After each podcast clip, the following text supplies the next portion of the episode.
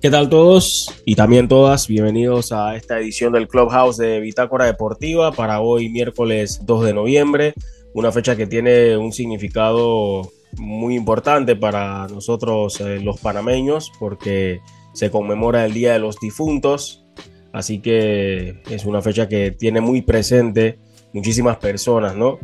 Aunque obviamente cada vez que se trata de un ser querido eh, uno lo recuerda varios días o todos los días de su vida, ¿no? Necesariamente en una fecha específica.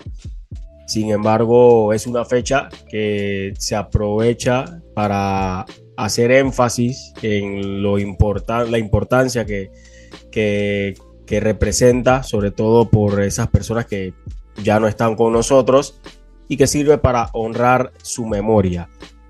Solamente quería hacer este breve paréntesis por lo que representa la fecha, pero ya nos metemos de lleno en lo que tenemos para hoy. Samuel Macolín quien les habla, hoy en compañía de Jesús Pinto. Más adelante vamos a tener a Yashin con nosotros hablándonos sobre el, el acontecer de la NFL con los amigos de NFL Panamá. ¿Cómo te encuentras Jesús? Bienvenidos al Clubhouse de Bitácora Deportiva. ¿Qué tal Samuel? Un gusto saludarte a todos nuestros oyentes de Bitácora Deportiva. Bueno, contento. Tenía rato que no daba mi vuelta por acá por el Clubhouse. Y nada, eh, ya ansioso para conversar lo que ha pasado en estos partidos de Champions y, de la Serie Mundial también. Y de lo que viene en, en esta jornada final hoy miércoles de Champions League. Hace rato que la puerta del clubhouse estaba cerrada. Muchos se, preguntarán qué pasó ahí. Eh, estaban remodelando el clubhouse, estaban pintando, estaban fumigando. Bueno, no. Estábamos trabajando, la agenda estaba apretada y se nos hacía un poco complicado, ¿no? Poder eh, separar el tiempo respectivo para el clubhouse. Hoy íbamos a tener un invitado, pero lastimosamente no se pudo. Quedará, quedará pendiente para la próxima edición del clubhouse. Así que de igual forma, no, hay problema, tenemos mucho que compartirles. En primer lugar, Jesús, hay que hablar de la UEFA Champions League porque ya tenemos confirmado la mitad del paquete, por así decirlo, de los que van a estar en los octavos de final. Por lo menos la mitad de, que, de los grupos ya completados en sus seis fechas, porque ya para hoy también hay partidos que son de mero trámite, aunque por ahí hay que resolver algunos primeros lugares. Hay uno que otro cupo que, también está pendiente por definir, pero hay que centrarnos en lo acontecido este martes y donde hubo un fracaso mayúsculo. Se quedó el Atlético de Madrid ahora sí, o sea, sin Europa League ya había tenido que resignarse en la semana pasada al ver de que no le alcanzó para poder continuar soñando con meterse en unos octavos de final de la UEFA Champions League pero en esta oportunidad ni con los goles eh, sobre tiempo de reposición ni con ese empuje final le bastó para conseguir, aunque sea, meterse en la Europa League. Así que terrible momento para el equipo colchonero, Jesús. Sí, Samuel, como tú lo mencionas, un, fracaso mayúsculo. Eh, este equipo de, del Cholo Simeone, que en las últimas temporadas eh, ha venido disminuyendo su nivel, eh, fracasando en, diversos torneos y veremos qué pasa o, qué va a suceder con, el Cholo, ¿no? Que, que, a pesar de esto ha tenido la confianza de, la directiva de Atlético de Madrid y ahora veremos si pueden aguantar o tener paciencia con lo sucedido el día de ayer con ese fracaso en Champions. Bueno, yo te digo la verdad, eh, es una situación complicada. Em, si la comparamos con las actuaciones en ediciones pasadas, esta sin duda ha sido la peor para el equipo colchonero en cuanto a UEFA Champions League bajo la era de Diego Pablo Simeone. Un equipo que perdió en su visita al Porto 2 por 1 con los tantos de Medi Taremi y Stephen Eustaquio, bien por la selección canadiense, porque Stephen Eustaquio pues está teniendo regularidad con el equipo del Porto. El único gol del equipo colchonero lo hizo, bueno, fue un autogol del español Iván Marcano, ya sobre tiempo agregado.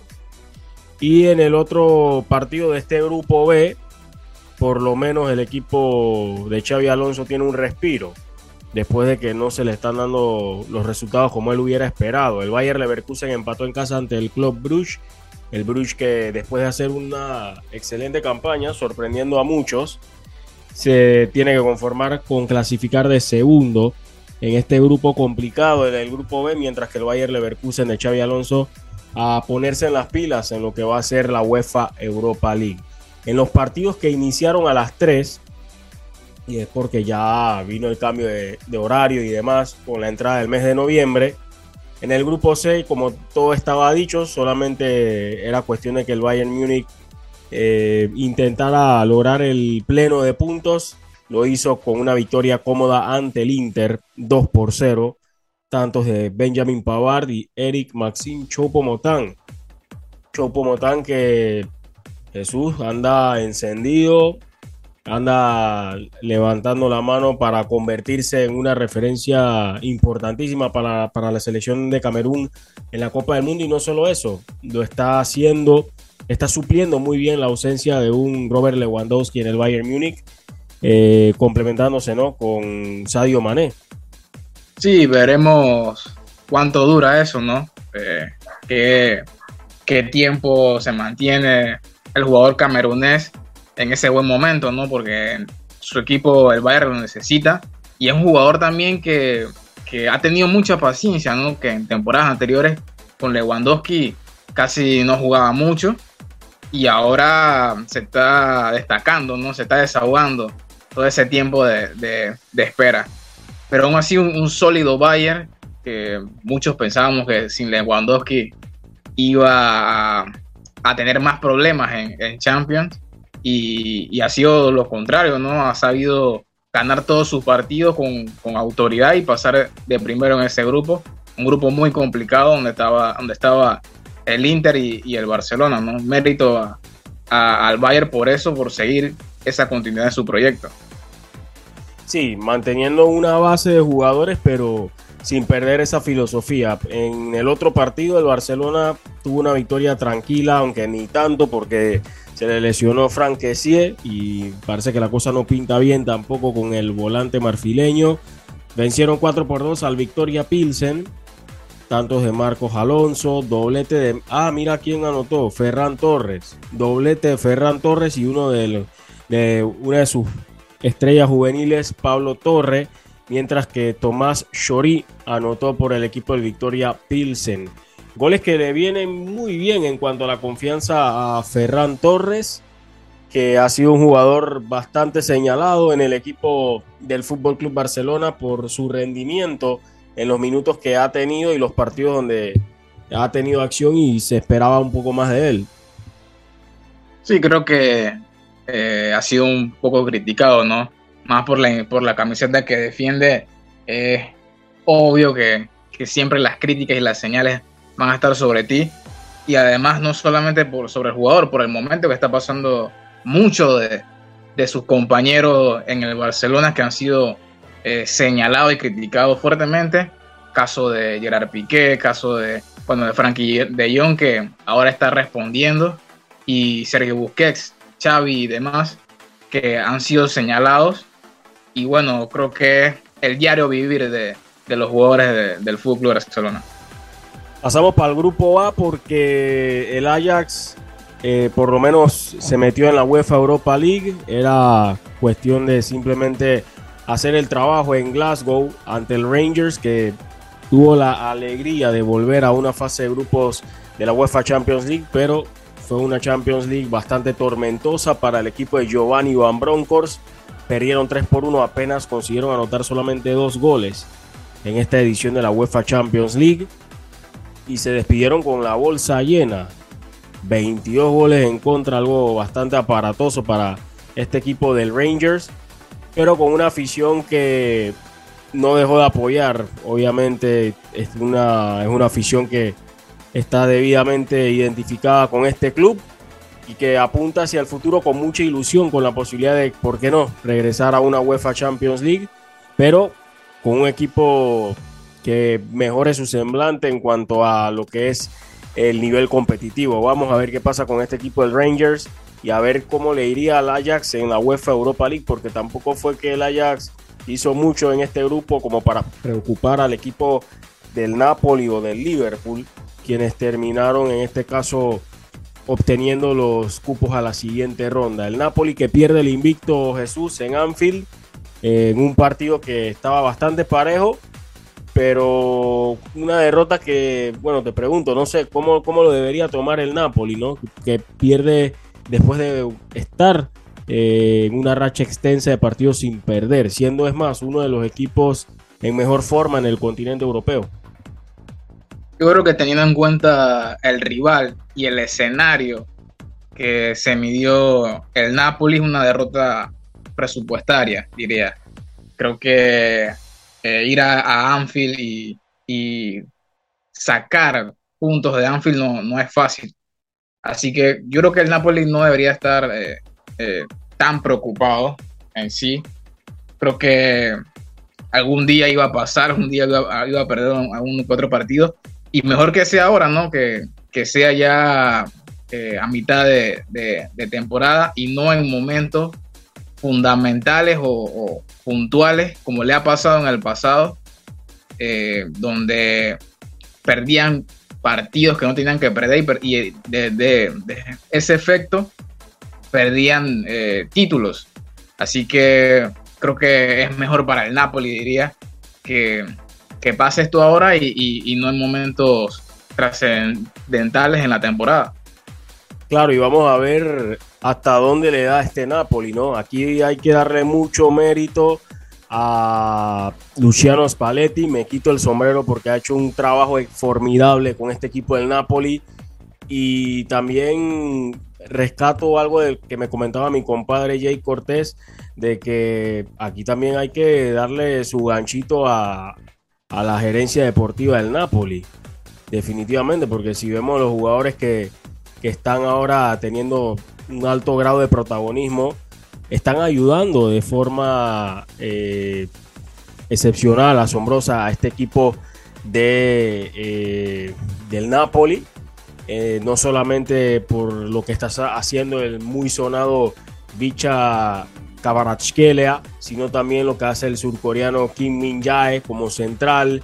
Qué decir de Andrés Sambo Anguisa, el camerunés, y también el resto de los jugadores, ¿no? Los ya más, más conocidos, los que de pronto ya su nombre está eh, eh, es un poco más familiar o suena un poco más familiar, como Víctor Osimhen, eh, Irving Lozano, las veces que ingresa, en fin, un Napoli bastante complementado y, y la verdad que llama mucho la atención porque yo siento que este equipo, aparte de jugar distinto a los Napolis que hemos visto iniciar muy bien sus temporadas y demás, el equipo te deja una sensación de que promete dar mucha batalla y de larga durabilidad. Yo no creo que este Napoli va a flatearse quedando un cuarto de temporada por, completar. No, no, sé qué piensas. Bueno, ya ha pasado. Ha pasado donde, por ejemplo, el Napoli de Sarri jugaba espectacular. Eh, a mitad de, temporada fue campeón de, de invierno, si no me, si no mal recuerdo, y terminó perdiendo la liga hace unas temporadas. Eh, esperemos de que el Napoli quizás haya aprendido de, eso del pasado y, no lo vuelva a repetir, ¿no? Eh, ahora con, con Spalletti la pasada temporada fue igual. Eh, principio de temporada con muy buen juego y demás, con mucha regularidad.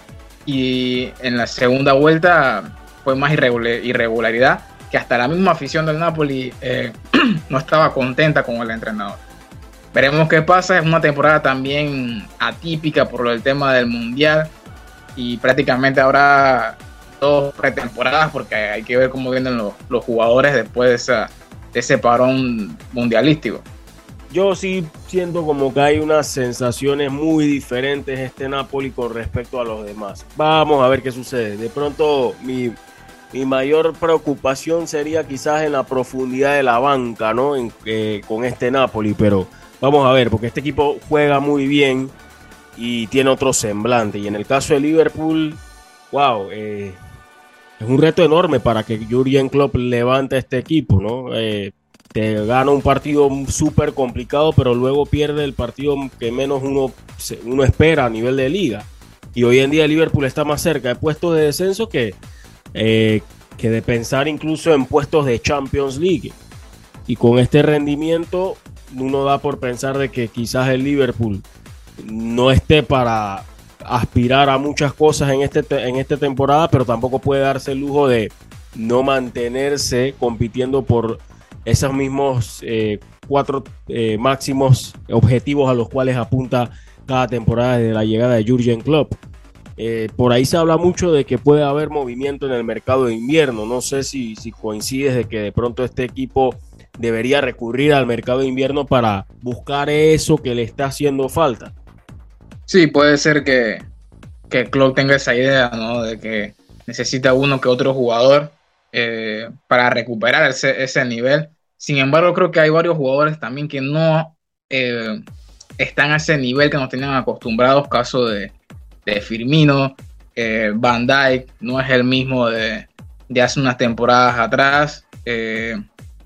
Alexander Arnold ha tenido sus falencias defensivas entonces, posiblemente también eh, lo vea eso y, quizás pida alguno que otro fichaje.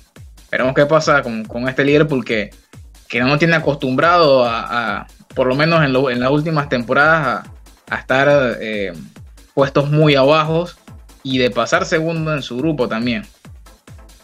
Y el grupo que estuvo en la boca de todos ayer, sobre todo porque había drama, eh, del primero al cuarto todo podía suceder, es el grupo D.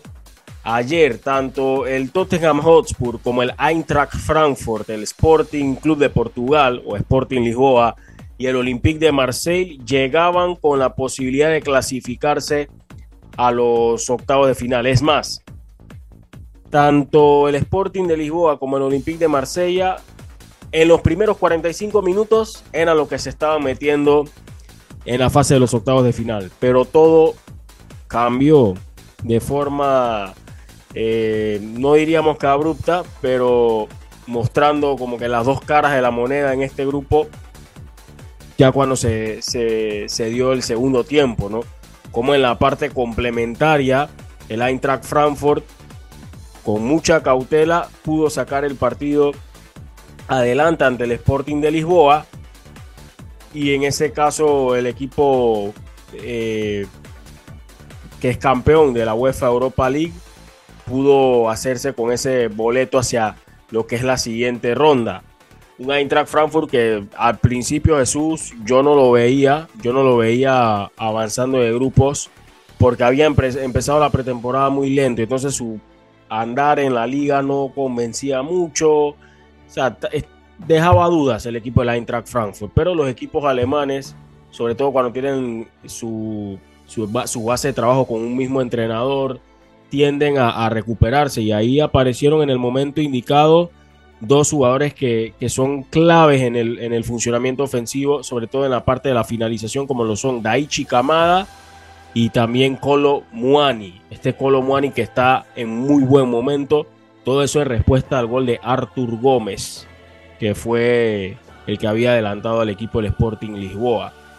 Sí, coincido contigo en, cuanto a lo, lo del Eintracht Frankfurt. Yo pensaba también que, iba a regresar a la Europa League a, defender su título, pero cambió de aires rápidamente y, pudo eh, remontar ¿no? esa, en esa fase de grupo y clasificar como segundo de grupo, ¿no? yo veía más al Sporting como segundo de grupo que, que el Eintracht.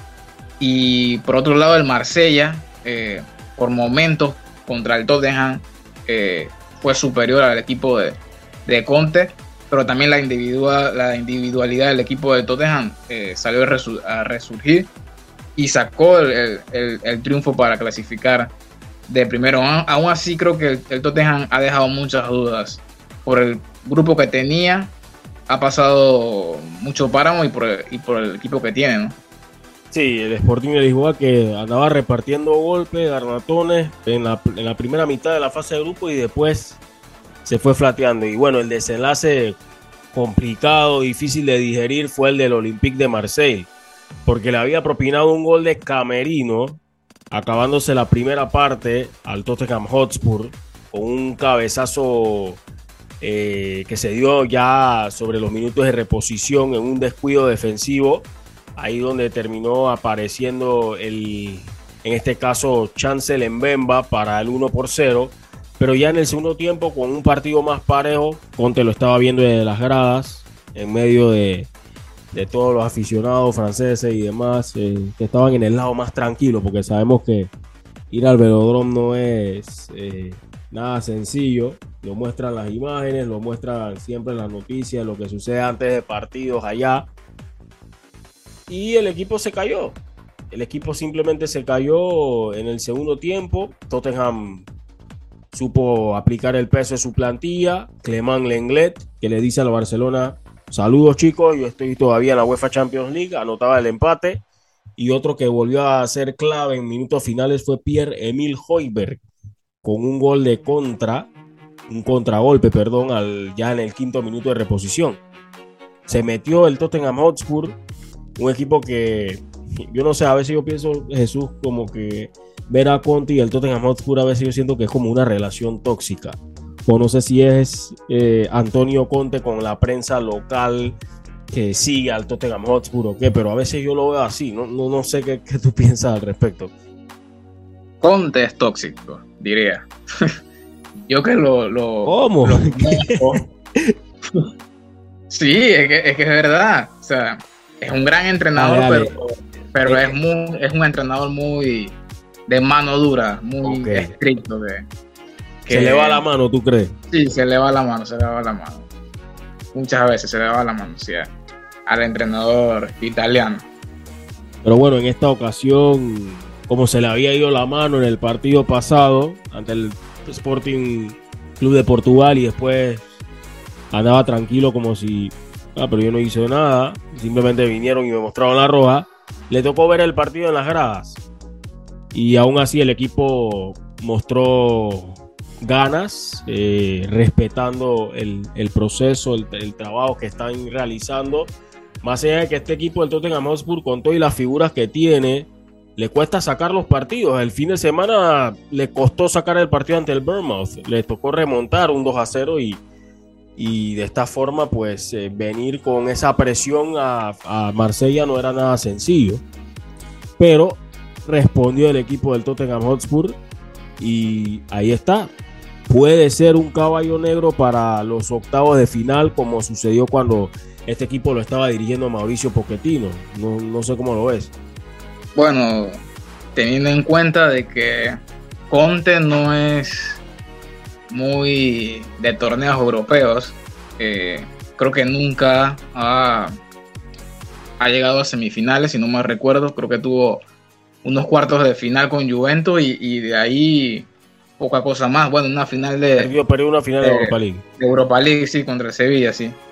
Pero la perdió, aún así no, no, ha tenido ese destaque en, torneos europeos. Pero quizás este año, aunque no lo veo sinceramente, pueda llegar por lo menos a semifinales. Pero tú lo estás atacando también porque le ganó a tu a uno de tus admirados veteranos de la Juventus en su momento, Igor Tudor. No, no, para nada. es más, me gustó lo que vi de, del Marsella hoy. Creo que tiene muy buena idea el equipo de, de Tudor y por momentos fue superior al equipo de, de Conte. Bueno, eso fue lo acontecido ayer en la UEFA Champions League. Para hoy, estos son los partidos. Shakhtar Donetsk que recibe al RB Leipzig. Partidazo para ver quién clasifica a los octavos de final como segundo lugar.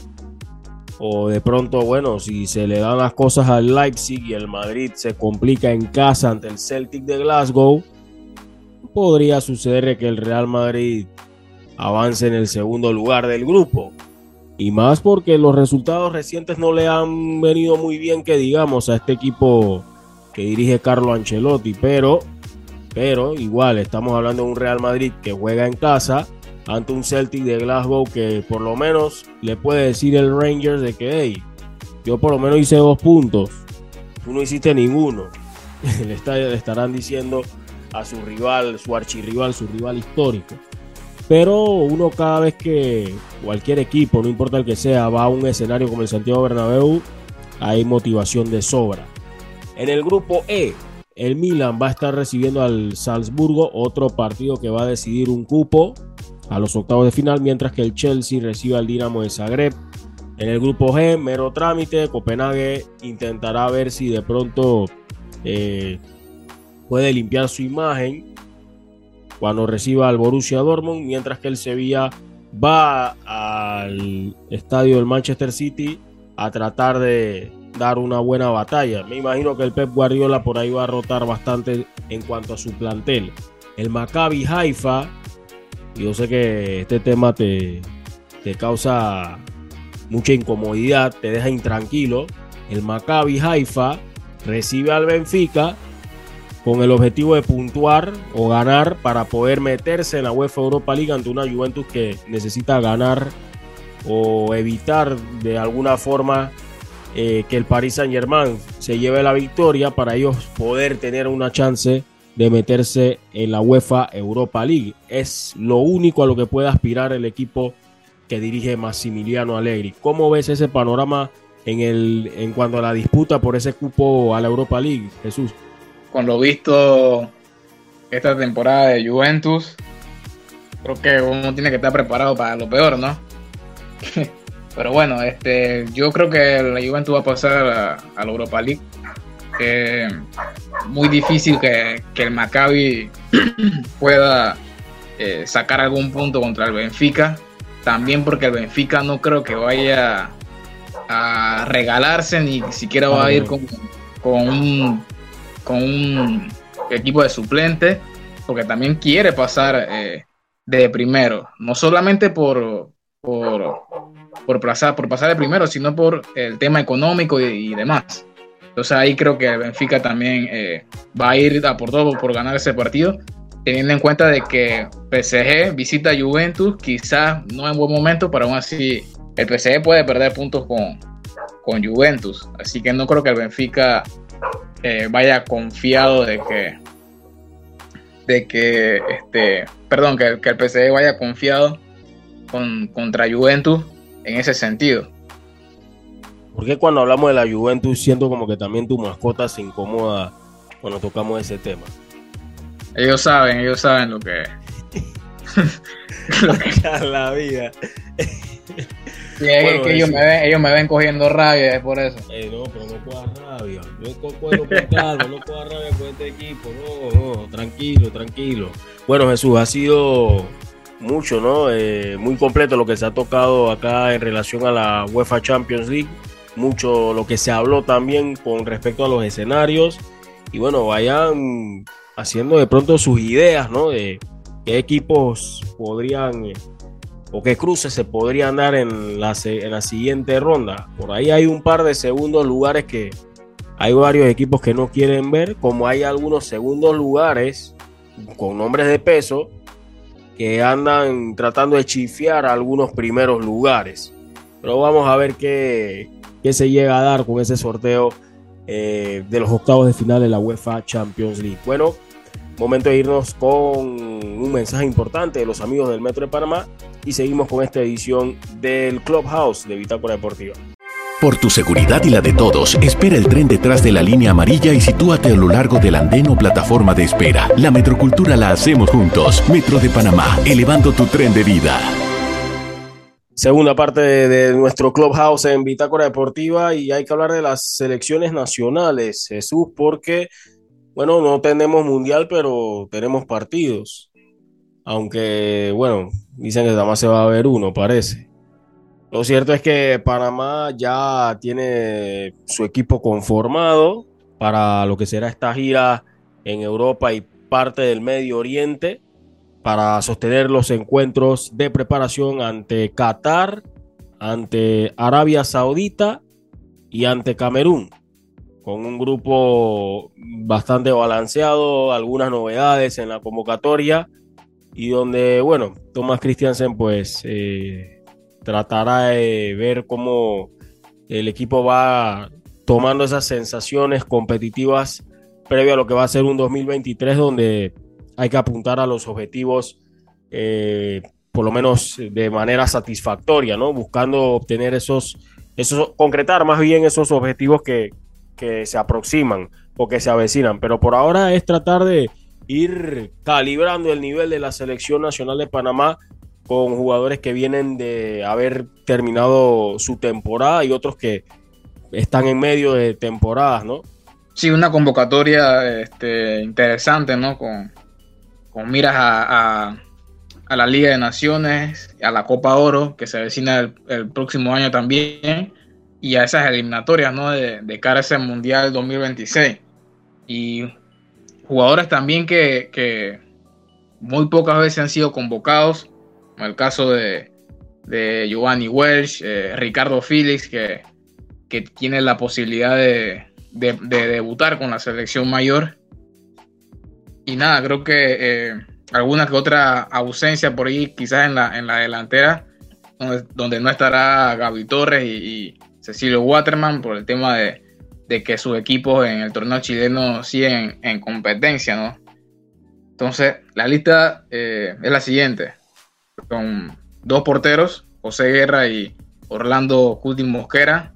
Eh, defensa, Harold Cummings, Fidel Escobar, Eduardo Anderson, Michael Amir Murillo, Andrés Andrade, José Córdoba, Iván Anderson, Samir Ramírez, Giovanni Ramos y José Murillo.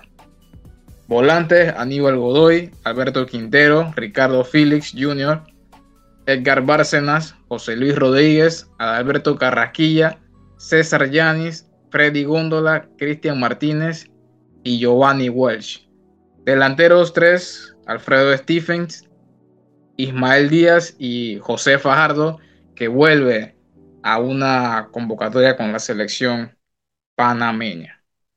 Bueno, una lista interesante, ¿no? La que lleva Thomas Christiansen a, este, a esta gira, eh, que de hecho, bueno, el entrenador tuvo la oportunidad de hablar en ese último entrenamiento que se tuvo acá en territorio canalero, en el Luis Ernesto Cascarita Tapia.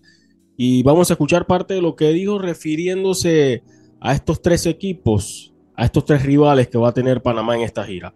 Pues seguir un poco con, nuestra idea. Eh, el otro día contra Bahrein salimos con, línea de tres. Puede ser una, posibilidad también en estos tres partidos. Vamos a ver cómo, cómo lo vamos a afrontar. Hasta el último partido no podemos contar con los europeos, pero la verdad es que son partidos muy interesantes, como dices, contra equipos que van a participar en el Mundial.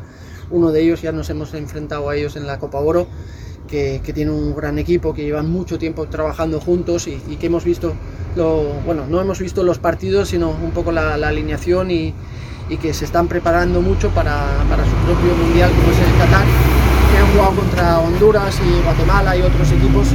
Eh, lo mismo con Arabia Saudita, así que ahí tenemos un poco una referencia que no han perdido ninguno eh, de sus equipos contra equipos de la zona, así que nos espera buenos partidos. Ah, para mí, la palabra amistoso es solo la palabra. Nosotros queremos competir, queremos dar lo mejor de nosotros y mi exigencia hacia el jugador es máxima. es, es un examen que, corre cada, partido y que tiene que aprobarlo. Eh, si suspende, ya vamos a, estar encima y ya tiene el primer aviso. El entrenador también habló un poco sobre los convocados y también eh, sobre la disponibilidad que van a tener algunos para este partido, porque no todos, o mejor dicho, para esta gira, porque no todos van a estar eh, para el primer juego, por ejemplo. Esto fue lo que comentó. Bueno, hemos tenido eh, algún problema eh, con, la convocatoria, hemos pensado más en, la LPF, en, jugadores que al final pues, nos han fallado y no han podido venir a, microciclos y a, y a la convocatoria esta de los tres partidos por, la importancia que tiene estos jugadores para, para, sus equipos y que no nos lo han prestado. Es una pena porque es un, gran escaparate para, para, ellos, tres partidos contra equipos mundialistas. Si hacen un buen partido puede ser solución para, para el jugador y como para, para, el club, pero nosotros tenemos que respetar la, decisión de, de, algunos de los equipos. Eh, pero mm, yo creo que se tiene que, que, mirar un poco mejor ahora, a partir de ahora. Y hay jugadores que no hemos podido convocar porque están compitiendo. Son, son unas fechas eh, complicadas, pero, pero bueno, cuando hay un problema hay que buscar una solución. Davis, eh, bueno, ha salido de, de, una lesión, no está jugando. Eh, Blackman sí, pero también por circunstancias hemos traído a, a, Amir para el último partido, traer uno más para la misma posición o, o para que no tenga 90 minutos es, digamos, eh, perder una, una oportunidad de, de, llevar a alguien de, de hay una posición que todavía ratifica a Thomas Christiansen de que de pronto es la que está escaseando de jugadores que pueden dar o levantar la mano de inmediato y decir que están listos para poder asumir un rol en un momento determinado con la selección nacional y es el lateral izquierdo. Vamos a escuchar lo que dijo el entrenador al respecto.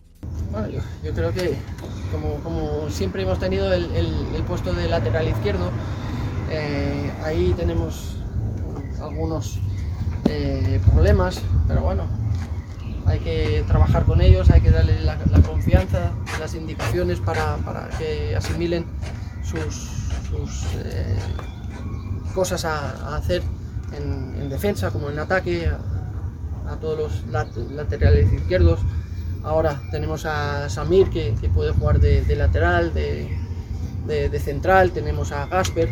Eh, habíamos llamado a, a otros jugadores en, en, esa posición también, pero por, por, lo que he comentado anteriormente, pues no han podido venir, pues hay que, hay que buscar soluciones. Bueno, una segunda, una segunda etapa de este ciclo, podemos decir un reinicio fresco, donde bueno, el entrenador va a tener tiempo para trabajar con el grupo en esta gira, eh, hacer un poco más de grupo, valga la redundancia, los jugadores y demás y aprovechando también, ¿por qué no?, para ir probando algunas, algunas otras, uh, digamos, eh, algunos complementos distintos o nuevos dentro de, de, su estilo de juego.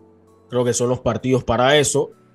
Y que de pronto le pueden servir a Panamá ya teniendo una referencia un poco más amplia de, de lo que es la zona, ¿no? Y lo que va a estar eh, enfrentándose próximamente. Creo que por ahí mira esa, esa preparación, como ya mencioné, de los torneos que se aproximan el próximo año, pero también buscando esa, esa, esas posiciones ¿no? que, que puedan ayudar más adelante en, eliminatorias próximas, eh, como el pasado eliminatoria, por ahí tú mencionaste el tema del lateral, lateral izquierdo puntualmente, donde hemos tenido por ahí pocas opciones, por ahí eh, si no está Eric Davis, eh, Jorge Gutiérrez, Andrés Andrade, pero también hay que buscar esa, esas otras opciones dentro de la liga. Y por ahí me gustaría también ver, bueno, no vamos a ver los dos partidos, pero eh, el tema de Giovanni Wells creo que está pasando un muy buen momento en Venezuela y me gustaría poder eh, cómo se, muestra con la selección panameña. Bueno, y también Ricardo Félix, que también lo, lo vimos en, en, el torneo de Toulon en Francia, y ahora con la mayor puede, puede demostrar lo mismo, ¿no? Esperemos que, que pasa con, con, el hijo de Ricardo Félix. Y bueno, y en la delantera por ahí, este Ismael Díaz, que también está pasando un muy buen momento. Quizás sea el, el delantero titular en estos tres partidos. En, bueno, en, el, en la eliminatoria, Thomas usó a, a Stephens también por ahí como delantero centro. Bueno, veremos qué, qué hace el, el, técnico Christensen en estos partidos que se avecinan. Y hablando de esperanzas de Toulon, eh, hubo un anuncio importante esta semana y es que Panamá ha sido invitada nuevamente a competir en el torneo Maurice Reveló, que es el nombre que lleva ahora el antes llamado Esperanza de Toulon, para el 2023 y también ha sido invitada eh, la selección sub-21 femenina de Panamá. Vaya que es un anuncio importantísimo porque sin duda que posiciona o posicionaría más bien a la selección nacional de Panamá ya en otros niveles en cuanto a de, exigencia, más que todo a nivel de selecciones nacionales femeninas. Aparte de que puede servir también como vitrina para muchos y muchas jugadoras, es cuestión de llevar estos procesos eh, de la mejor manera posible. En el caso de las chicas van a disputar la Sud Ladies Cup, que es el torneo Maurice reveló eh, a nivel femenino, mientras que eh, la masculina pues ya sabemos pues va a estar nuevamente en, esta, en este importante certamen. Así que enhorabuena por las selecciones juveniles. Nos mantenemos hablando de selecciones, eh, Jesús, porque hay que hablar de la sub-18 de béisbol. Y esta también está preparándose para clasificar a un mundial.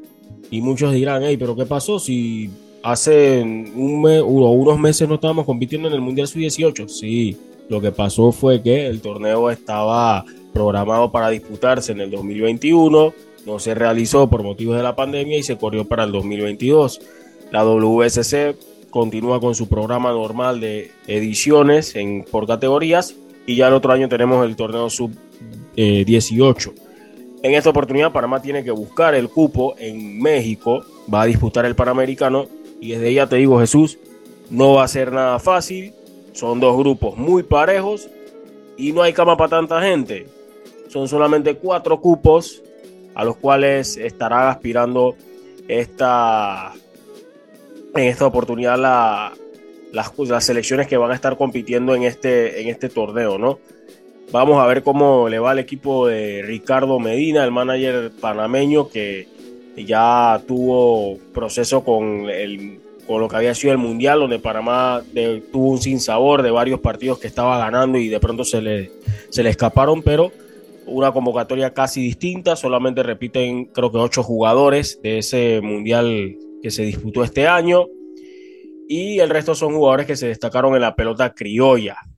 El grupo A está México, República Dominicana, Cuba, Panamá, Nicaragua y en el grupo B están Estados Unidos, Venezuela, Canadá, Puerto Rico y Perú. Son los grupos que van a estar teniendo acción en, esta edición. Así que vamos a ver cómo le, termina yendo a esta, a esta selección panameña que ahí ha tenido entrenamientos eh, previo a este viaje, ¿no? Grupo complicado, ¿no? Como, tú lo mencionaste, un grupo donde eh, los rivales tienen esa tradición de, de béisbol, ¿no? Pero bueno, esperemos que, que los muchachos eh, puedan prepararse de la mejor manera y puedan dar la sorpresa, porque si Panamá llega a ser algo relevante sería una sorpresa más en, un grupo tan complicado como, como el que tienen, ¿no? Con México, República Dominicana, Cuba y, Nicaragua. Hoy el equipo eh, está partiendo hacia territorio mexicano. Eh, ayer conversamos con Ricardo Medina, el manager, y mencionó de que el equipo hizo algunas rutinas en césped sintético porque van a estar jugando en algunos estadios que tienen eh, em, terreno sintético, así que a ver cómo el equipo se adapta a esa situación, porque ha estado entrenando en el Roberto Flacóbal Hernández, también en el José Antonio Remón Cantera y, en el Rock Caru. Vamos a escuchar algo de lo que dijo el manager Ricardo Medina sobre la preparación de Panamá y lo que se espera de esta selección para, para este torneo, ¿no? Estamos ya en, nuestro, en nuestra etapa final, eh, aquí en los entrenamientos en, el país. Eh, estamos ya eh, manteniéndonos en, ritmo de juego, en la parte mental. estamos en la sesión ya de quizá el último bullpen de nuestros lanzadores para empezar el viernes, que es lo que está programado el, comienzo del torneo. Así que, como lo ven, nuestros lanzadores están los relevistas tirando una sesión de 25, 28 eh, picheos. Eh, tenemos a nuestros lanzadores abridores una sesión un poquito más larga, de unos 40 lanzamientos. Y dentro, eh, dentro de las aulas, están los infielders trabajando, bueno, parte del bateo y estamos aprovechando que es, tiene alfombra o, sintético para coger roletas y ir ya desde ya ajustándonos al terreno de juego que nos, dijeron que ahora vamos a jugar en un terreno de grama artificial. Eh, tenemos a, un equipo criollo casi, vamos a ponerle un 99% eh, de muchachos que, jugaron el torneo juvenil. eh, y se mantienen amateur interno en nuestro, equipo, en nuestro país. El único jugador de béisbol profesional que, que nos acompaña es Ángel eh, Rodríguez, conocido como Mbappé, de Herrera, está con los Piratas de Pittsburgh. él fue al Mundial, él nos acompañó y bueno, ese, la organización le dio el permiso para que nos acompañara y de parte de él también estuvo muy pendiente con el deseo de venir y representar al país, así que eh, él se une al grupo, se une al estilo de juego que, nos toca jugar en esta ocasión. Tenemos, como usted lo dice, un, grupo de muchachos muy pimentosos. O sea, tenemos un, eh, Jay, Wood, tenemos un Edwin Waldín, eh, un Joaquín Gamba, que son los jardineros rápidos que tenemos, jugadores de ese tipo de juego pimentoso, panameño, de toque de bola, de mover el corredor, de bater corrido, de robo de base. Así que eso fue parte de lo que entrenamos eh, desde el comienzo en, nuestro entrenamiento en las tablas. El aprendizaje que todos tuvimos fue las garras de nuestro pelotero. O sea, estuvimos en, cada uno de los partidos la oportunidad de ganar. Eh, nos faltó un poquito más de, comando, control, quizás en, el cuerpo de lanzadores. E, eso fue lo, algo que Roger de Ago vino y estuvo eh, trabajando, inculcándoles, dándoles la confianza, además de eso, la parte de, las charlas, la parte eh, psicológica también eh, con su cuerpo de lanzadores. mantener el, juego que tuvimos desde un principio, la parte ofensiva fue buena, la parte de defensa también, cerrarla y con todo y eso también aprovechar al máximo cada oportunidad que nos toca en las bases para poder sacar al máximo provecho, ¿no? Si nos, golean o, llegamos por hit o la situación que sea, eh, poder venir y ir sumando carreras para al final poder sacar con el triunfo. Así que en esa parte el equipo ya viene eh, con muchos de los que, que, nos acompañan con esa experiencia, se la están transmitiendo a, su, a sus compañeros y de que todo es posible. O sea, tenemos en, el infield a muchachos como Alexander Chávez, como Jeremy eh, Lescano, eh, Luis Escudero, que vuelve y nos acompaña, eh, Gamba en los jardines. ese, núcleo, ese, ese, cuerpo de, jugadores está transmitiéndole esa misma, esa misma sensación, esa misma energía y confianza al resto que va por, por, primera vez o va en esta oportunidad a representar al país. Así que es posible, eh, ellos lo, dicen, eh, nosotros somos jugadores criollos y tuvimos una buena presentación en, ese torneo mundial, así que todos nosotros jugando juntos en la pelota que sabemos jugar, eh, estamos seguros que vamos a tener un, buen papel, un buen desempeño. Y ya que estamos hablando de béisbol, ayer fueron anunciados los ganadores al guante de oro tanto en la Liga Americana como en la Liga Nacional. Jesús. Sí, el día de ayer se anunciaron los, los ganadores de, del guante de, oro en las diferentes ligas del, del béisbol de las grandes ligas. En la Liga Americana, Shane Bieber de Cleveland eh, Guardians eh, se llevó el guante de oro en la posición de pitcher. En la posición 2 de catcher, eh, José Trevino de los New York Yankees. Eh, Vladimir Guerrero en la primera base por los Toronto Blue Jays, Andrés Jiménez en la segunda base por los Cleveland Guardians, eh, Ramón Urias en la tercera base por Baltimore Orioles, Jeremy Peña en el shortstop por los Astros de Houston, en el jardín izquierdo Steven Want de los Cleveland Guardians, en el center field otro de los Cleveland Guardians, Miles Stroh eh, en el right field eh, de los Houston Astros, eh, Kai Tucker, y como utility de los New York Yankees, DJ LeMegio. En la Liga Nacional, Max Fried de, los Bravos de Atlanta como guante de oro en la posición de pitcher. como catcher de los Phillies de Filadelfia, JT Realmuto. Primera base, Christian Walker de los Arizona Diamondbacks. Brendan Rogers de, los Colorado Rockies en la segunda base, Nolan Arenado en la tercera base por los Cardenales de San Luis, en el shortstop Dansby Swanson por los Bravos de Atlanta. En el jardín izquierdo, Ian Happ de los Chicago Cubs. En el jardín central, por los Padres de San Diego, Trent Grisham. Y en el jardín derecho, Mookie Betts por los Ángeles Dodgers. Como utility, Brendan Donovan por los Cardenales de San Luis. Como dato curioso, eh, Nolan Arenado empató a Ichiro Suzuki como los únicos jugadores en ganar 10 veces consecutiva el guante de oro.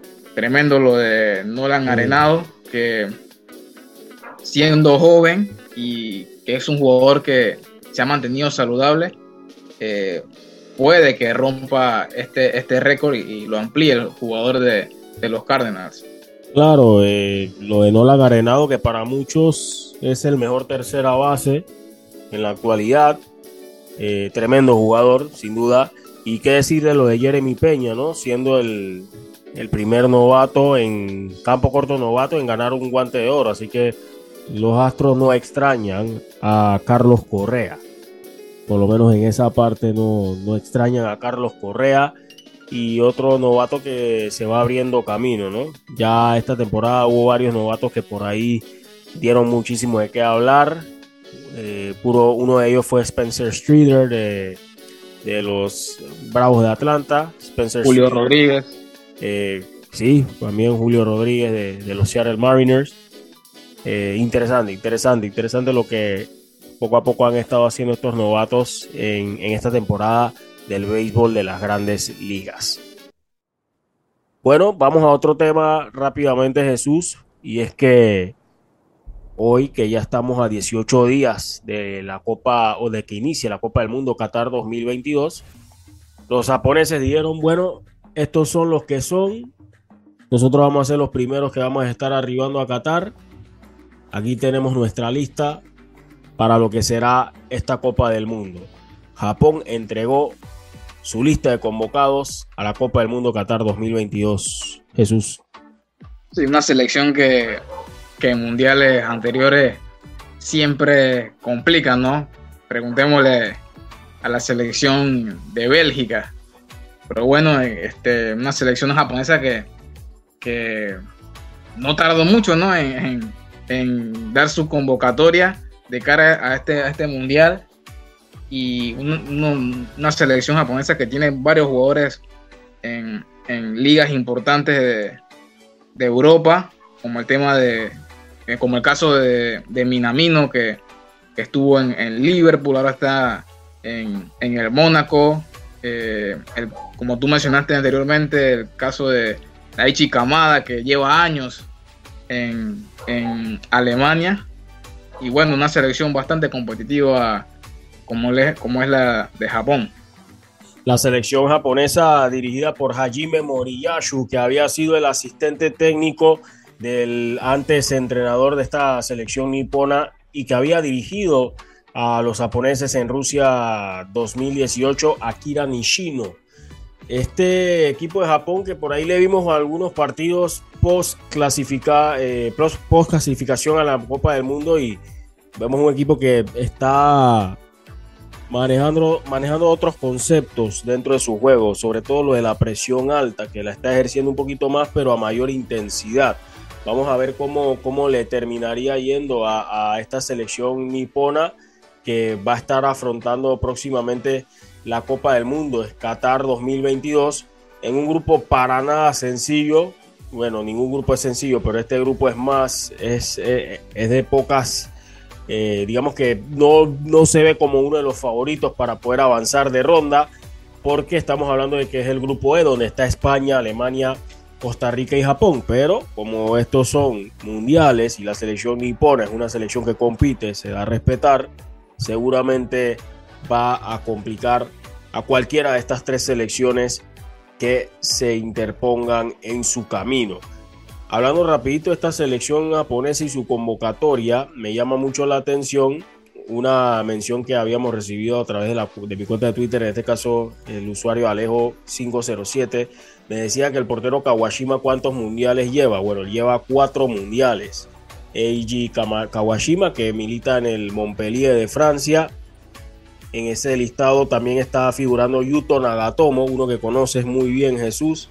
Por ahí está también Maya Yoshida, eh, Hiroki Sakai, está por supuesto Takefusa Kubo, está también en este, en este listado aparece Gaku Shibasaki, que es otro de los jugadores interesantes de esta selección, Takumi Minamino, que es también otro de los referentes de esta selección eh, nipona que eh, va a estar en esta Copa del Mundo y que ha tenido, eh, ha tenido una, por lo menos una, una, eliminatoria que se puso un poco más tranquila ya sobre el final, de la, la recta final, porque Japón incluso en parte de la eliminatoria estaba peleando puestos para clasificar por medio del repechaje, pero con el paso de las fechas y un equipo que es tradicional en cuanto a su protagonismo en el continente asiático, pudo meterse en, lo que es esta,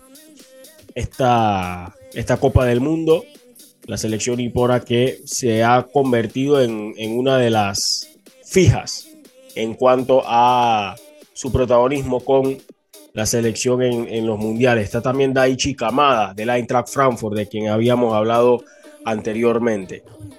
Bueno, Jesús, eh, antes de ya meternos de lleno en materia de la NFL con los amigos de NFL Panamá, no sé si tienes algo más que agregar. No, creo que es un programa interesante, de mucha información para, para nuestros oyentes. Y nada, creo que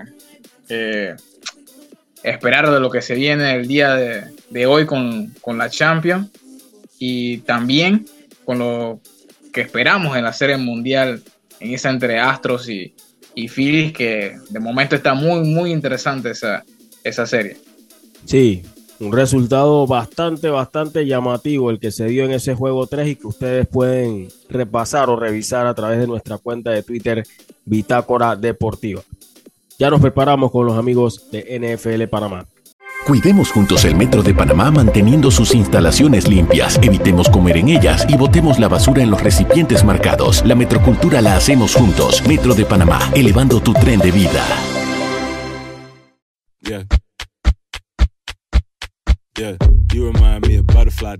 Bien, amigos del Clubhouse de Bitácora Deportiva, en esta oportunidad es momento de hablar de la NFL después de varias semanas donde estábamos de bye week, por así decirlo.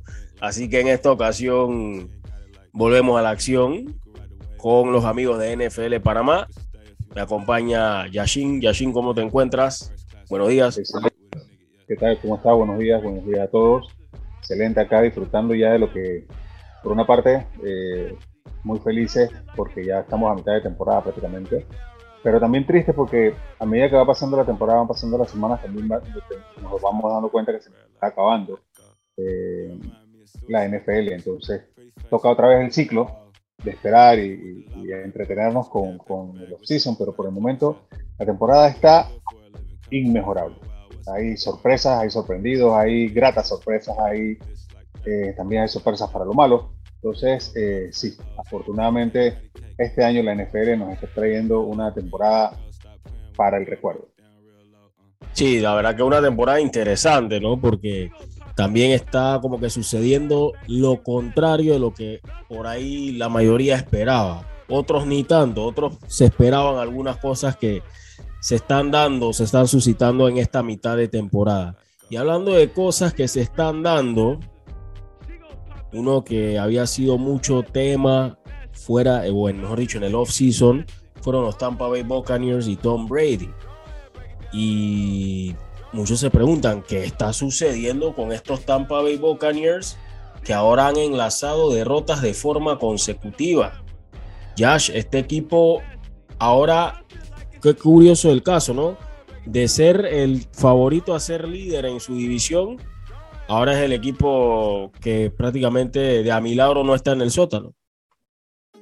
Yo siento que no es tan, tan sorpresa. Eh, yo sí veía eh, cierto, cierto nivel de, de cuesta abajo desde el año pasado. Tomemos en cuenta que Tampa Bay es un, equipo que está basado o está, eh, está construido en este momento alrededor de un coreback longevo, que si bien es cierto, hasta el año pasado todavía estaba haciendo cosas extraordinarias, porque la verdad es que el que no vio que, que, Brady hizo cosas extraordinarias para un coreback de su edad el año pasado, pues está ciego o es demasiado hater.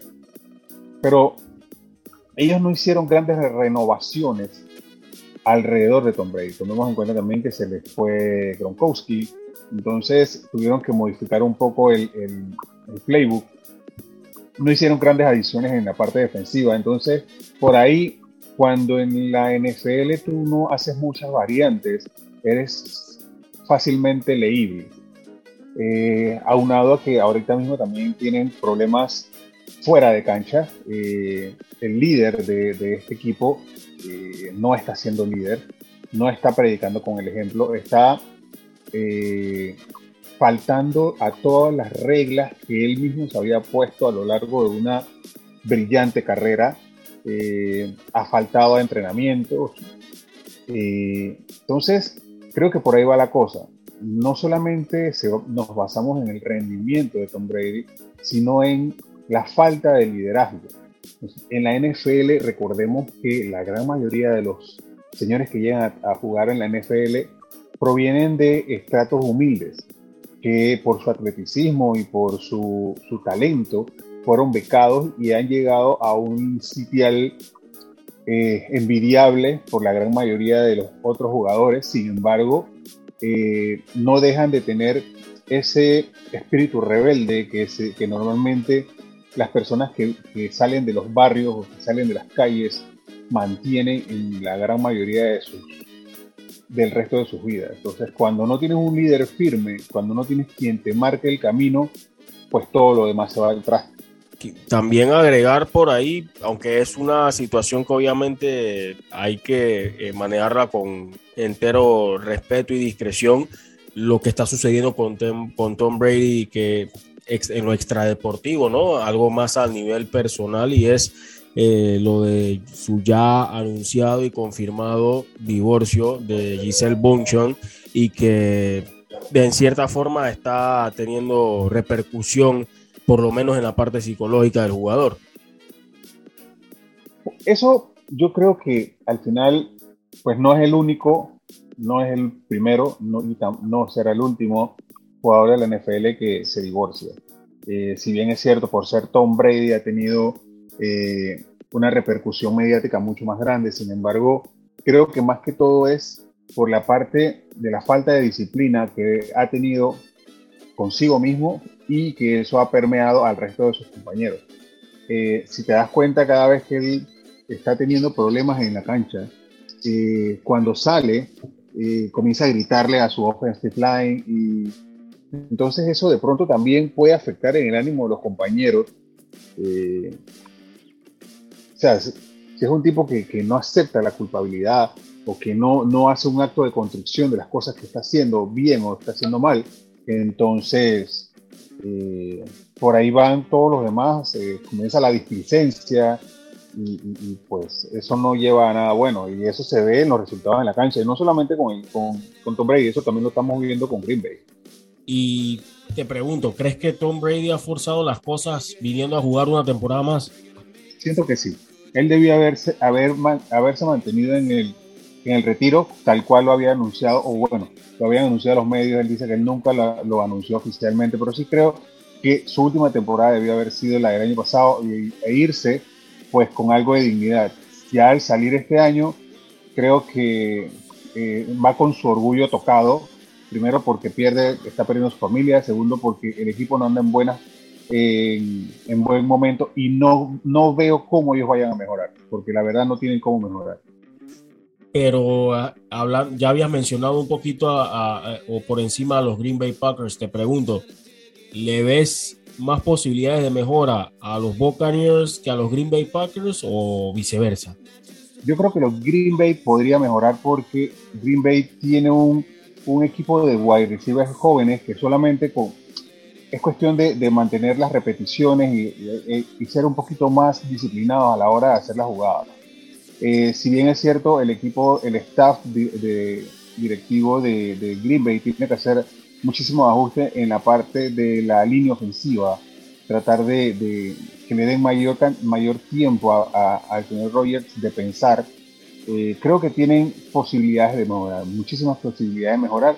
Lo único que falta ver la disposición del señor Rogers para que los muchachos se adapten a él. Yo la semana pasada estaba diciendo que si yo fuera Matt LeFleur, yo sentaría a Aaron Rodgers por un partido y que pase lo que tenga que pasar. Porque al final del cuento, él ha, en varios momentos ha dicho que posiblemente esta sea su última temporada. Entonces, tienes que comenzar a prepararte desde ya. Y una de dos, si te ves en la banca, o mejoras, o simplemente te mantienes en la banca y, te, terminas retirándote al final. Eh, Green Bay no es que va a perder gran cosa. Green Bay ya tiene que comenzar una reconstrucción de su equipo porque ya sea que se retire o, no se retire, igual Aaron Rodgers, eh, el, padre tiempo es, y, es inmisericordia. Y ahí lo estamos viendo eh, en el caso de Tom Brady. Claro. Bueno, pasamos al segundo punto, Yash, y es centrándonos sobre líderes divisionales. Lo, eh, te pregunto, ¿sientes que es inesperado el liderato divisional que tienen ahora mismo los Seattle Seahawks los Atlanta Falcons, por más de que la división de los Falcons es ahora la mediocre de la NFC, por así decirlo, y me atrevo a meter en la lista corta a los Tennessee Titans. ¿Crees que es un liderato divisional inesperado? Lo de los Seahawks sí para mí es muy, muy sorprendente y no es solamente para mí.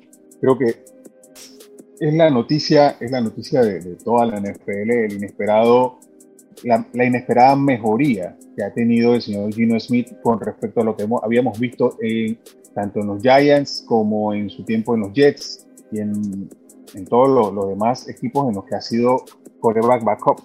Eh, aquí entonces tenemos que comenzar a pensar, viendo el rendimiento del señor Russell Wilson comparado con el, con el rendimiento del señor Gino Smith, el rendimiento que tenía Russell Wilson en Seattle era todo, todo eh, el, el, mérito era de Pete Carroll.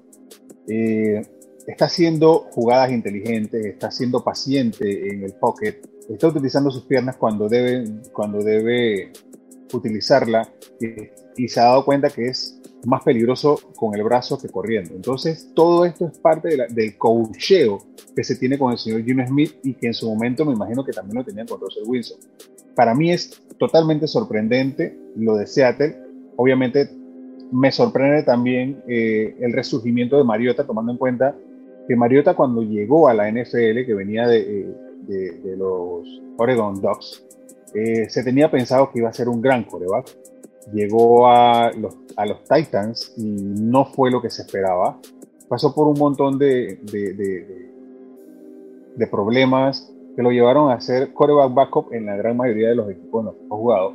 Hasta que ahora llega a Atlanta y tiene un resurgimiento también creo que va muy de la mano con el coaching que, se tiene con él.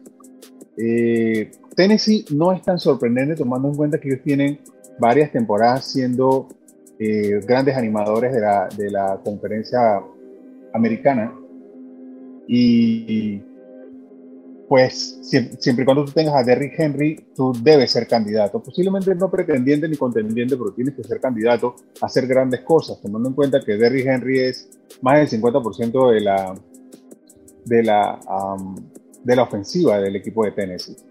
Eh, por tanto, creo que en ese, en ese, sentido los Titans para mí no son tan, pero tan sorpresa.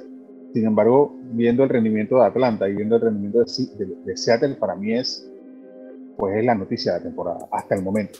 Bueno, eso y el de los Giants, porque no mencionaste a los Giants, pero para mí, también la mejoría que han tenido los Giants en su división, de hecho, todos los equipos de esa división tomamos, nos damos cuenta que hace dos años esa es la peor división de la NFL.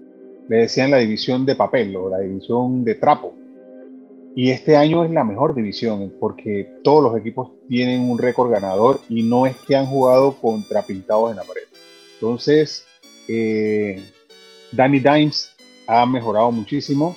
Y sí, se siente, se siente Josh Allen, Danny Dimes. Exacto, y de eso va, e insisto mucho, el creador de este cambio es el head coach. Eh, Double ha sido una vuelta de página por completo en todo el esquema ofensivo de, la, de los Giants. No han mejorado en la parte defensiva, pero pasan tanto tiempo, su ofensiva pasa tanto tiempo dentro de la cancha que evita que las ofensivas contrarias hagan daño. Mira, no mencionaba a los Giants porque no son líderes divisionales, ¿eh? por eso no los mencionaba.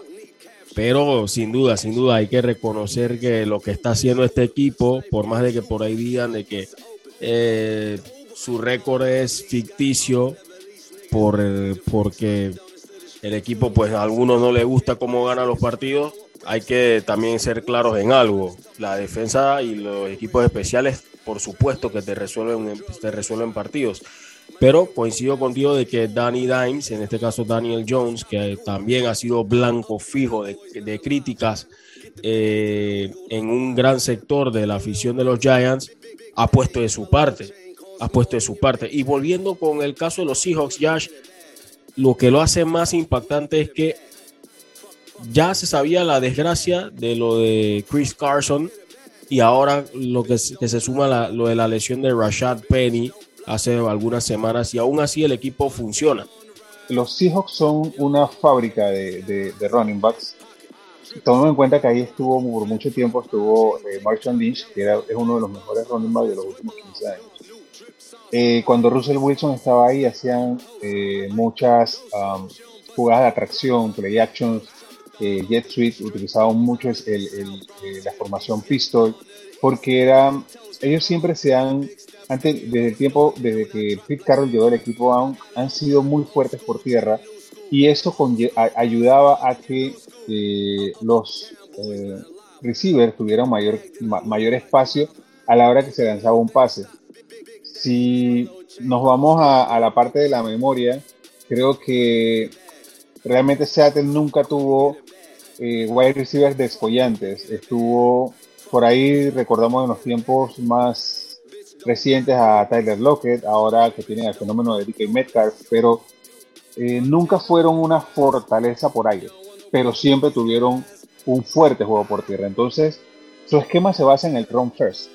Por consiguiente, ellos normalmente van a tener dos y tres running backs que se conozcan al dedillo el, playbook y pues eh, aquí tenemos la, los resultados. Eh, tenemos un un Seattle con un juego por tierra sostenido, porque ahora tienen a Walker tercero, que también está haciendo un gran trabajo como running back, y tienen a Gino Smith, que, tiene, que, le da esa fortaleza por aire.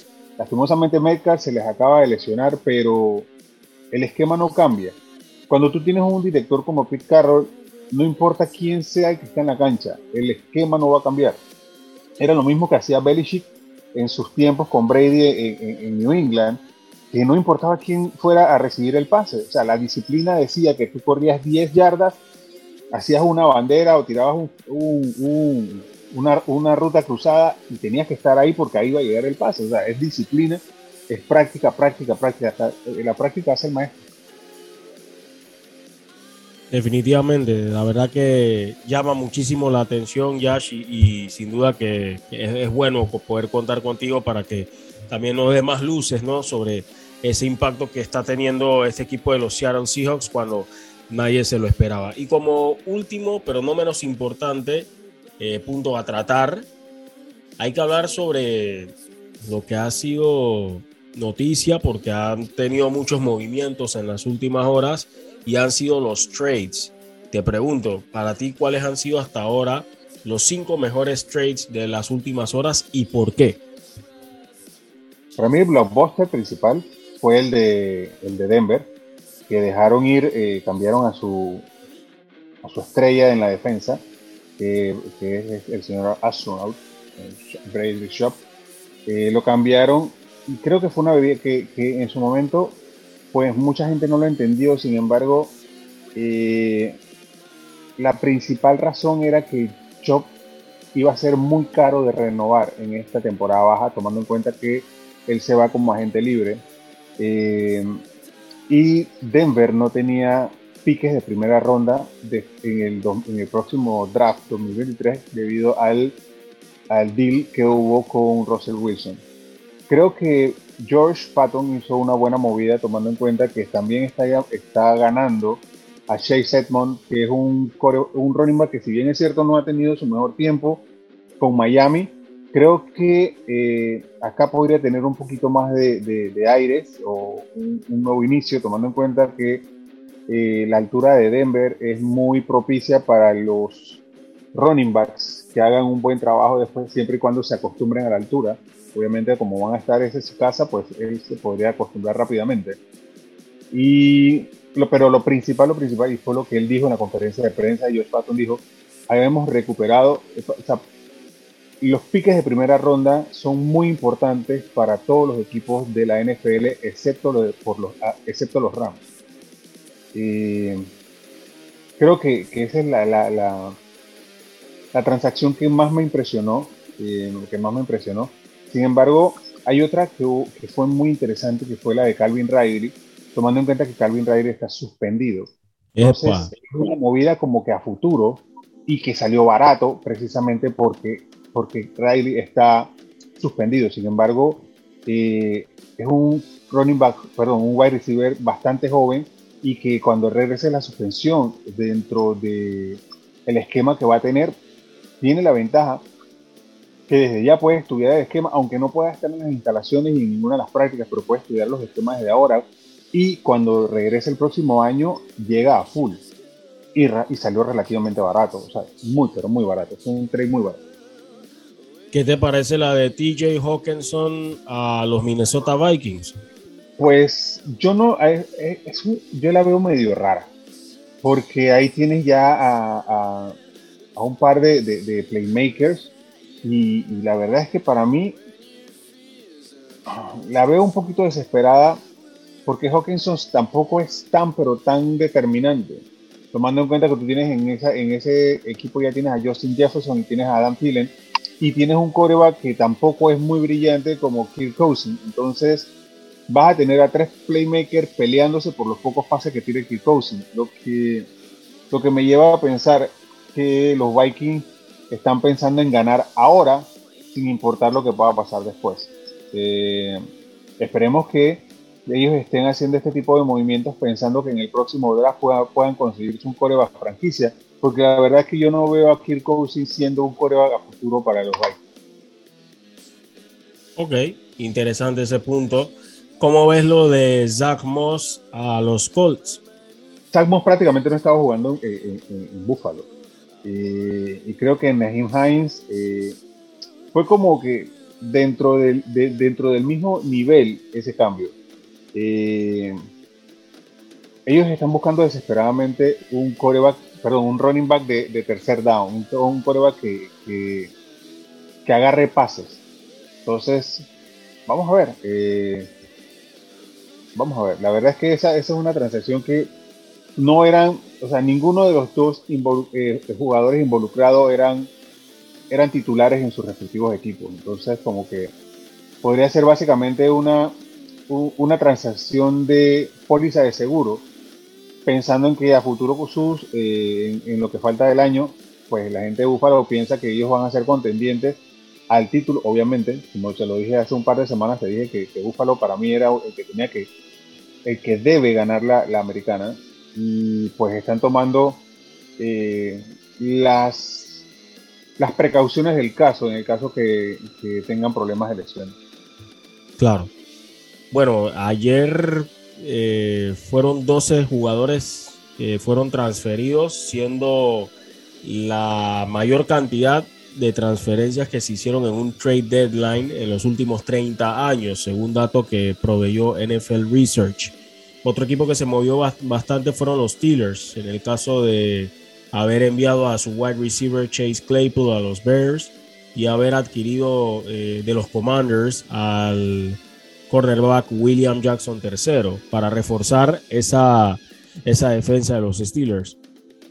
Chase no estaba teniendo mucha, muchos targets en, los Steelers y la verdad es que no sé si era por su propia indisciplina. Tomemos en cuenta que con él ya hubo casitos eh, que era, para él era más importante el verse él en la pantalla que el bienestar del equipo.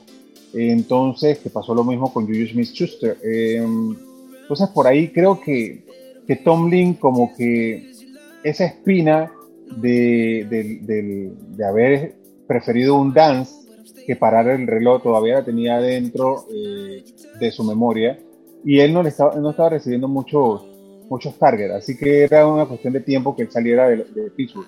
Ahora, eh, si vemos eh, si vemos el fondo de ese trade, te das cuenta que realmente era más que los Steelers querían salir de él que la necesidad de realmente de tradear. Claro. pues creo que fue una, una, un trade más por funcionamiento que por necesidad. Ok. Y bueno, uno que no fue o que no ocurrió en el trade deadline, pero que ocurrió mucho antes y que ya está causando ese impacto que se esperaba, como que se ve que el hombre necesitaba un cambio de aires, es Christian McCaffrey, que, quien ahora está con los San Francisco 49ers y ya eleva el nivel de competitividad de este equipo, ¿no? Es que esa es la ventaja que tiene CMC ahora que él no es la única arma dentro de un esquema ofensivo. En Carolina lastimosamente era o era CMC o era CMC. Ellos no tenían grandes eh, playmakers o, simplemente sus head coach o sus coordinadores ofensivos no eran suficientemente creativos para hacer que, tuvieran otras armas. Eh, sin embargo, a Carolina no es que le ha ido mal con la salida de, de, CMC. Al parecer, hay veces que tú tienes que prescindir de una parte para darte cuenta que el resto también es bueno. Aquí creo que ambos equipos ganaron. Si bien es cierto, eh, Carolina perdió esta semana no fue por el rendimiento del equipo, sino por, un, por, un error o por dos errores de su pateador.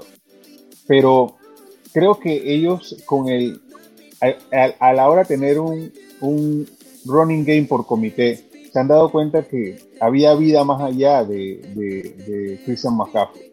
Por otro lado, Christian McCaffrey llegando a San Francisco, que tú tienes a un Diego Samuel, tienes a un Ayuk, tienes a un George Kittle. O sea, tienes muchísimas más armas y no las defensivas no se pueden concentrar solamente en Christian McCaffrey. Eh, ya se dieron cuenta la gente de San Francisco que tienen un running back que siempre y cuando las, lesiones lo respeten, tienen un, core, un running back que puede hacer la diferencia en el equipo a, a tal punto que ya el que era hasta la semana pasada el running back titular del equipo, hoy fue tradeado. Entonces, eh, cuando tienes este abanico de opciones en una ofensiva, te va muchísimo mejor porque no puedes cuidar a CMC porque Divo Samuel te puede hacer el daño, no puedes cuidar a Divo Samuel porque te lo puede hacer Kittel. Si no se lo hace Kittel, puede ser Ayuk. Todavía falta que regrese, que regrese Elliot, que está, que está, de, que está lesionado. Entonces, ellos tienen una, una fuerte eh, cantidad de, opciones en la parte ofensiva, tomando en cuenta que incluso Jimmy Garoppolo no es el coreback titular. Cuando regrese Trey Lance, siempre y cuando le corrijan sus mecánicas de lanzar y su toma de decisiones, por tierra, o sea, por piernas también puede hacer mucho daño. Entonces, le añades como que, una, eh, usando la, frase de un amigo, le añades una capa más a una intrincada ofensiva que va a ser un dolor de cabeza para todos los coordinadores defensivos de esa división.